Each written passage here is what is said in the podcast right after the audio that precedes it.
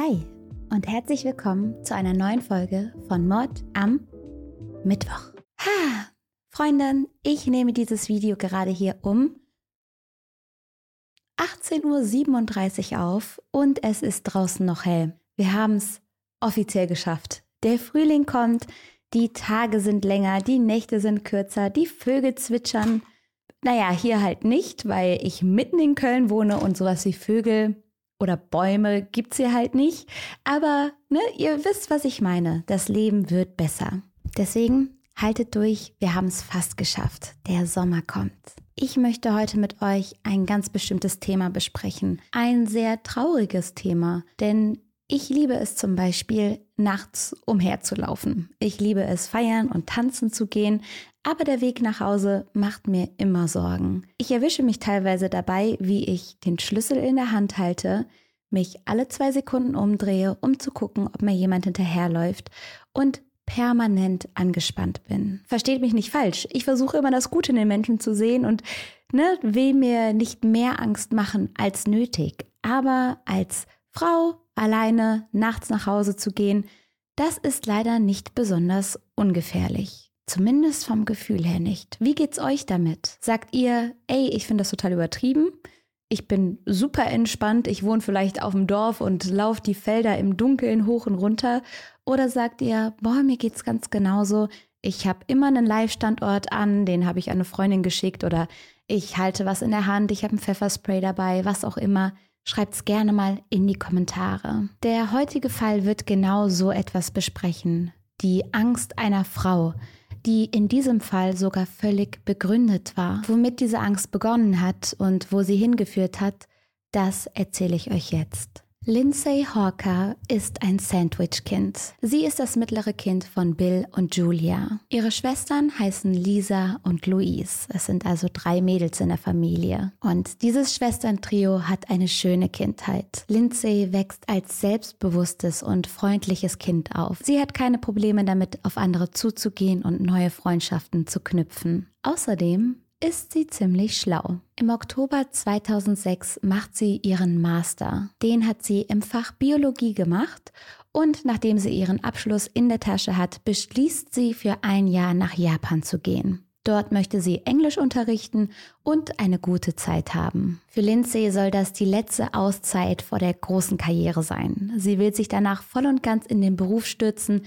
und jetzt noch einmal etwas erleben. So verlässt sie dann ihr Zuhause in Coventry und zieht nach Tokio. Sie bekommt in Japan auch sofort eine Top-Stelle in einer der renommiertesten Sprachschulen angeboten und fängt dort an zu unterrichten. Sie teilt sich ein Lehrzimmer mit zwei anderen Lehrerinnen. Die eine kommt aus Australien und die andere aus Kanada. Lindsay liebt Tokio. Sie genießt ihr Leben, sie genießt ihre Unabhängigkeit, sie geht feiern, sie geht essen, sie trifft sich mit Leuten und bleibt nachts lange weg. Und die Stadt hat ja auch viel zu bieten. Es gibt Restaurants, es gibt eine tolle Nachtszene, es gibt Clubs, es gibt Bars und Lindsay liebt's. Trotzdem hat sie ihre Familie zu Hause natürlich nicht vergessen.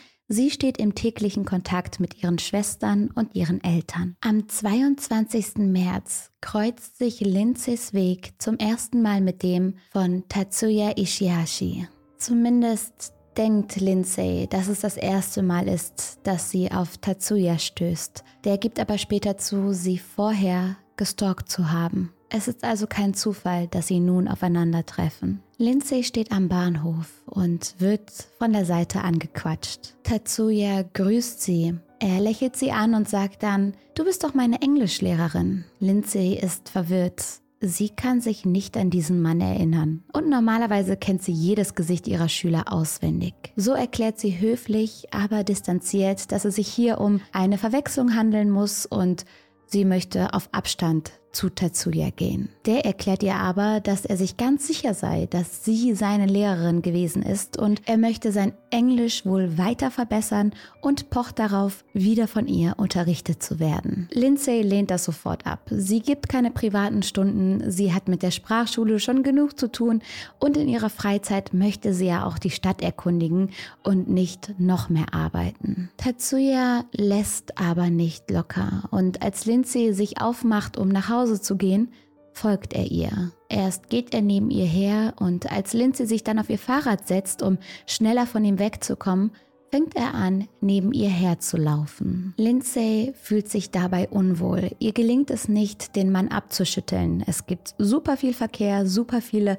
Ampeln und Ecken, keine geraden Strecken und so schafft Tatsuya es, Lindsay weiterhin zu verfolgen. Sie fährt bis vor ihre Haustüre und er folgt. Als sie dort ankommen, sagt er nochmal, bitte unterrichte mich. Ich brauche unbedingt Hilfe in Englisch. Und dann bietet er ihr 32 Dollar pro Stunde an. Das Angebot ist natürlich sehr verlockend und Lindsay zögert tatsächlich. Tatsuya merkt das und sieht hier eine Chance. Er sagt, ähm, während du darüber nachdenkst, du, darf ich da ganz kurz mal in deine Wohnung hoch?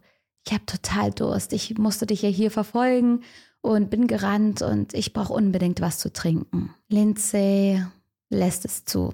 Sie denkt kurz drüber nach, aber dann sieht sie diesen Mann vor sich stehen, der da hechelt, ah, und dann lässt sie ihn in ihre Wohnung. In der Wohnung angekommen, macht sie aber klar, dass sie Mitbewohner hat. Heißt, sie sagt dazu ja dann, hier ist das Zimmer von meiner einen Mitbewohnerin, hier wohnt die andere um ganz klar zu verdeutlichen, dass sie nicht alleine sind und dass es jemanden gibt, der merkt, wenn Lindsay etwas passiert. Tatsuya trinkt dann sein Glas Wasser und plötzlich holt er wortlos einen Zettel und einen Stift aus seiner Tasche heraus und fängt an, Lindsay zu zeichnen. Diese Zeichnung versieht er dann noch mit seiner Telefonnummer und seiner E-Mail-Adresse und sagt nochmal, dass Lindsay sich doch bei ihm melden soll und ihn unterrichten solle.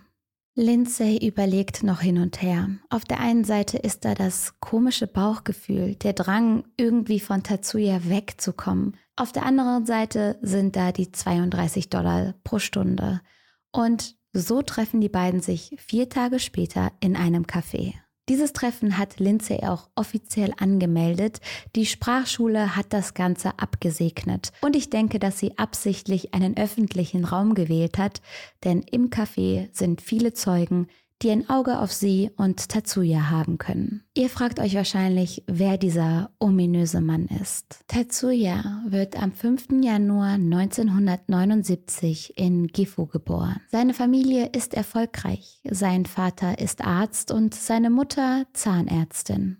Tatsuya macht einen Abschluss an der Fakultät für Gartenbau, ist danach aber ziemlich erfolglos. Er findet keinen Job, hat keine Arbeit, kein Geld und ist eine Enttäuschung für seine erfolgreiche Familie. Seine Eltern zahlen ihm ein monatliches Taschengeld von ungefähr 600 Pfund. Viel weiß man nicht über Tatsuya. Die Eltern wollen nicht über ihren Sohn sprechen und die Datenschutzrichtlinien in Japan sind deutlich strenger als in Amerika oder selbst hier in Deutschland, so dass man auch durch die Recherche nicht sonderlich viel über diesen Mann herausfinden kann. Was man weiß, ist, dass Tatsuya niemals wegen etwas verurteilt wurde. Er hatte jedoch mal eine Klage wegen Diebstahls und Körperverletzung in seiner Akte stehen. Das Ganze wurde aber außergerichtlich geklärt. Ich kann mir vorstellen, dass die Eltern hier eine gewisse Summe rübergeschoben haben, um das Ganze mal in der Versenkung versenken zu lassen. Um 2006 herum hat Tatsuya auch eine Partnerin. Er ist aber die meiste Zeit seines Lebens alleine unterwegs. Ein richtiger Einzelgänger, der die Gesellschaft von anderen meidet. Anstatt sich mit anderen zu treffen, etwas trinken oder ins Kino zu gehen, macht Tatsuya Sport. Jeden Tag geht er ins Fitnessstudio und fährt dort 25 Kilometer auf dem Fitnessrad. Er liebt Perücken, seine ganze Wohnung ist voll von Perücken und er hat eine Vorliebe für Manga-Comics. Zurück zu dem Treffen im Café. Es ist der 25. März und Lindsay und Tatsuya sitzen nun im Café. Die Stimmung wirkt etwas angespannt. So gibt es Aufzeichnungen der beiden. Man sieht sie in der Schlange des Cafés stehen und bei jeder Bewegung, die Tatsuya auf Lindsay zumacht, geht sie einen Schritt zurück. Sie versucht auf jeden Fall den Abstand einzuhalten und ihn nicht zu nahe kommen zu lassen. Aber sie lernen dann eine Stunde lang Englisch und als die Stunde vorbei ist, sagt Tatsuya, oh verdammt, ich habe mein Geld zu Hause vergessen. Lindsay überlegt und will schon abwinken. Da sagt Tatsuya, keine Sorge, ich wohne hier direkt um den Block. Wir holen kurz das Geld und ich bezahle dich und dann verabschieden wir uns. So steigen die beiden in ein Taxi und mit dem Taxi geht's zu Tatsuyas Wohnung. Lindsay sagt dem Taxifahrer noch, bitte warte hier unten auf mich. Sie erklärt ihm, dass sie nur kurz Geld holen will und dann weiterfahren möchte. Der Taxifahrer willigt ein und schaltet den Motor aus. Als Lindsay nach sieben Minuten nicht wieder zurückgekehrt ist, schmeißt er den Motor wieder an und fährt weg. Anders als der Taxifahrer hat Lindsays Familie schon schnell ein ungutes Gefühl. Sie sind besorgt, weil sie seit einiger Zeit nichts mehr von ihrer Tochter gehört haben, die sich sonst ja super regelmäßig meldet. Auch Lindsays Mitbewohnerinnen sind besorgt, als Lindsay am Abend nicht nach Hause kommt. Sie wussten von dem Treffen mit Tatsuya und finden es komisch, dass Lindsay sich danach gar nicht mehr gemeldet hat. Sie versuchen jetzt die Behörden zu kontaktieren, aber die Nachricht wird nicht ordnungsgemäß an die Polizei weitergeleitet und verfällt. Als Lindsay am nächsten Tag auch nicht zum Unterricht erscheint, ruft die Sprachschule bei Lindsays Familie an. Sie wollen wissen, was passiert ist, ob die Familie etwas weiß. Doch auch die sind ratlos. Nun meldet sich auch die Sprachschule bei der Polizei und die werden endlich hellhörig. Lindsay wird als vermisst gemeldet. Allen ist sofort klar, wer hier der Verdächtige ist. Lindsay hat so vielen vorher von dem Treffen erzählt und manche wussten auch davon, dass sie dabei ein ungutes Gefühl hatte. Und so sucht die Polizei nach Tatsuya. Um 17.40 Uhr treffen sie an seiner Wohnung ein. Ihr ahnt es schon, Niemand macht die Tür auf. Die Polizei klingelt und klopft, aber Tatsuya ist nicht zu Hause. Naja, es brennt zumindest kein Licht, aber es wirkt so, als würde sich jemand in der Wohnung bewegen. Immer mehr Beamte treffen zur Verstärkung ein. Und was jetzt passiert, ist unfassbar. Vor der Haustür stehen mittlerweile neun Polizisten und plötzlich geht die Türe auf. Im Türrahmen steht Tatsuya, barfuß mit einem Rucksack auf dem Rücken. Er ist perplex, die Polizei ist überrumpelt und er fängt an zu rennen. Und er entkommt neun Polizisten. Und von dieser Sekunde an ist Tatsuya wie vom Erdboden verschluckt. Er verschwindet in den Massen von Tokio und wird nicht mehr gefunden. Der Polizei bleibt nichts anderes übrig, als die Suche nach Tatsuya erstmal ruhen zu lassen und nun in die Wohnung zu gehen. Sie suchen ja immer noch nach Lindsay. Die Wohnung ist unordentlich. Überall findet man Lindsays Habseligkeiten. Einer der Polizisten geht nun auf dem Balkon von Tatsuyas Wohnung und auf diesem Balkon steht eine Badewanne. In der Badewanne liegt Lindsays Leiche. Sie ist nackt und wurde mit Erde und Abfall zugeschüttet. Lindsay ist mit Plastikbändern und Tüchern gefesselt worden und eine Hand ragt aus der Erde heraus. Ihr Körper ist mit blauen Flecken übersät, was dafür spricht, dass es ein langer Kampf war. Sie wurde gewürgt, bis ihr Halsknorpel brach und das hat dann zu ihrem Tod geführt. Nach Lindsays Ermordung wurde ihr Kopf kahl rasiert und ihre Haare liegen in der ganzen Wohnung verstreut. Lindsays Vater, Bill Hawker, fliegt sofort nach Tokio. Er ist derjenige, der seine Tochter nun identifizieren muss und nach diesem Anblick sagt er, er werde nicht ruhen, bis der Mörder gefasst sei. Im japanischen Fernsehen werden Videoaufnahmen ausgestrahlt, die Lindsay und Tatsuya im Café zeigen. Wenige Stunden vor ihrem Tod. Wie sie dort in der Schlange stehen und darauf warten, dass sie dran sind. Hunderte von Trauernden erweisen Lindsay dann die letzte Ehre darunter dann auch wichtige Politiker aus Japan und aus England, zum Beispiel die damalige britische Außenministerin, und alle feiern ein letztes Mal mit und für Lindsay. Auch Tatsuyas Eltern melden sich. Sie sagen, ihr Sohn müsse, Zitat, für sein Verbrechen büßen. Die Familie Hawker findet das Ganze aber läppsch. Sie halten das für eine hohle Geste, für nicht mehr als ein bisschen Dahergerede. Und obwohl dieser Fall jetzt riesengroß ist, in allen Medien gezeigt wird, hunderte von Trauernde dort in der Kirche sitzen, findet man Tatsuya nicht. Die Polizei sucht überall in allen Winkeln Tokios. ohne Erfolg. Es werden Kampagnen gestartet, Flyer verteilt, im Fernsehen wird berichtet, Talkshows, alles Mögliche, was ihr euch vorstellen könnt. Und trotzdem ist dieser Mann wie vom Erdboden verschluckt. Erst verstreichen Wochen, dann Monate. Immer und immer wieder fliegt Lindsays Familie nach Tokio, um dort an den Fall ihrer Tochter zu erinnern, um die Leute daran zu erinnern, weiterhin die Augen aufzuhalten. Denn häufig ist es bei solchen Fällen ja so, dass die Sensation um diesen Fall herum super groß ist, für so ein, zwei Wochen lang.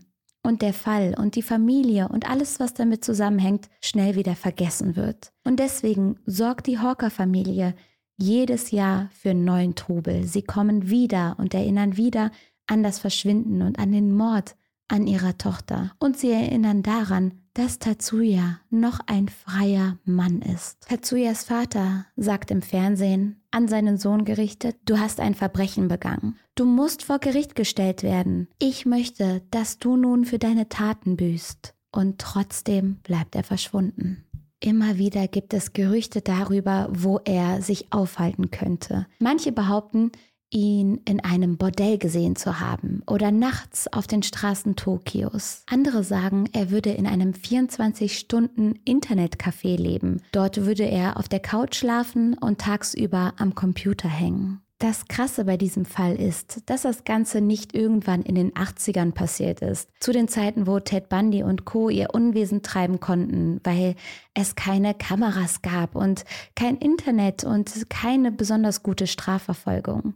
Der Fall von Tatsuya ist nicht lange her. Tokio ist voll von Überwachungskameras. Dieser Mann hat es geschafft, in einer gut überwachten Stadt vollkommen unterzutauchen. Und das war harte Arbeit. Nicht, dass jemand mit ihm Mitleid haben würde, aber er hat jahrelang Blickkontakt mit anderen Menschen gemieden, hat sich vor Kameras weggeduckt und sich in Gassen versteckt. Tatsuya ändert seinen Aufenthaltsort schnell und häufig, so dass niemand ihm wirklich auf die Spur kommen kann. Er kontaktiert nicht ein einziges Mal seine Freunde oder seine Familie. Zwischendurch lebt er sogar in Bunkern oder auf verlassenen Inseln. Um den ganzen Fahndungsbildern weniger ähnlich zu sehen, schürft er sich irgendwann einen Teil seiner Lippe ab, um diese dünner aussehen zu lassen. Dann näht er sich die Nasenflügel enger, damit die Nase spitzer aussieht und nicht so wie auf seinen alten Fotos. Außerdem schneidet er sich selbst zwei auffällige Muttermale in seinem Gesicht weg. Jeden Tag mit einer medizinischen Maske getarnt,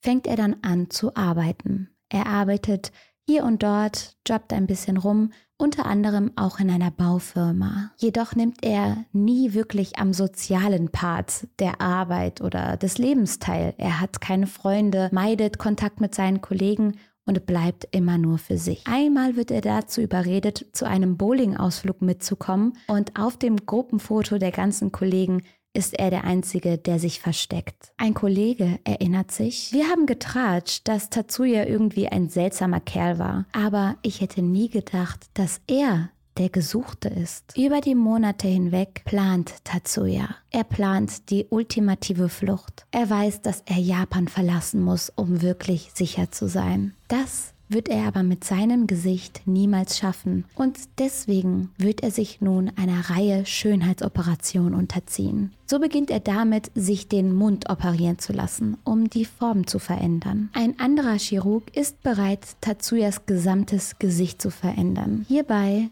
begeht er aber einen Fehler. Tatsuya erklärt sich dazu bereit, ein Vorher-Nachher-Bild zu machen.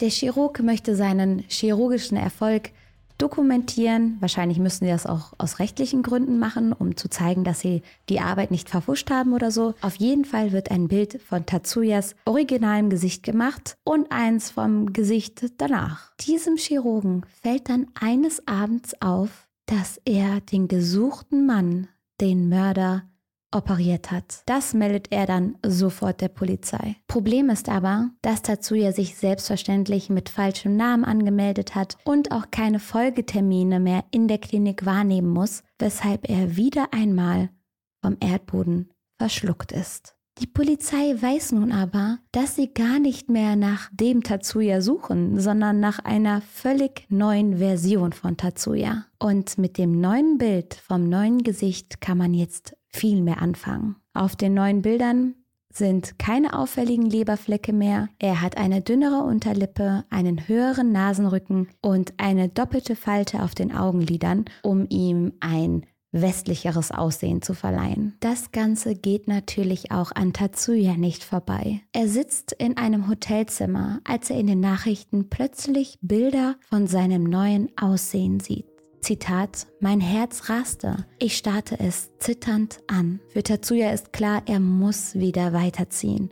Und so checkt er wenige Minuten später aus diesem Hotel aus. Er möchte mit einer Fähre auf ein anderes Ufer fahren und wird hier aber endlich von der Polizei geschnappt. In seinem Koffer hat er übrigens jede Menge Kostümzeugs dabei, also einen Aufklebebart und einen Anzug, einen Hut und das ist für die Polizei ein weiterer Beweis. Wir haben hier den Scharlatan gefasst, den Trickbetrüger, den Mörder. Als man ihn dann nach seinem Namen fragt, merkt Tatsuya, dass er in der Falle sitzt. Und so sagt er nach zweieinhalb Jahren des Lügens und des Untertauchens zum ersten Mal wieder die Wahrheit. Ja, ich bin Tatsuya. Er wird wegen Vergewaltigung und Mordes angeklagt. In einem öffentlichen Brief entschuldigt sich Tatsuya bei Lindsays Familie. Ja, er schreibt davon, dass er das alles bereut und dass es ihm so leid täte. Aber das bringt Lindsay nicht zurück.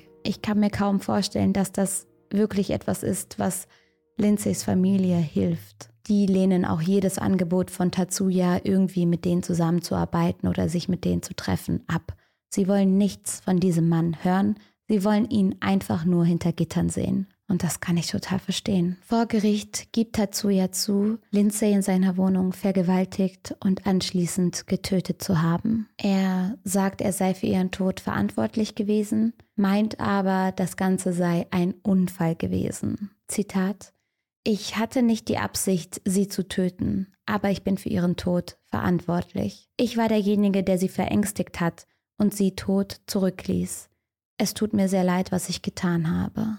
Tatsuya wird zu einer lebenslangen Haftstrafe verurteilt. Ich finde diesen Fall unfassbar schrecklich. Man hat von vornherein das Gefühl, dass Lindsay etwas gespürt hat, dass sie Angst vor Tatsuya hatte. Sie hat alles getan, um sich abzusichern. So hat sie Tatsuya ja gezeigt, dass sie Mitbewohner hat, dass sie nicht alleine ist, dass sie ein soziales Umfeld hat, Leute, die merken, wenn ihr was passiert. Sie hat sich mit ihm in einem Café getroffen. Sie hat dem Taxifahrer Bescheid gesagt, ey, warte hier, ich bin in zwei Minuten wieder unten. Und trotzdem ist ihr so etwas Schreckliches am helllichten Tag passiert. Selbstverständlich kann so etwas jederzeit jedem von uns passieren, egal wie vorsichtig wir sind. Lindsay war meiner Meinung nach total vorsichtig.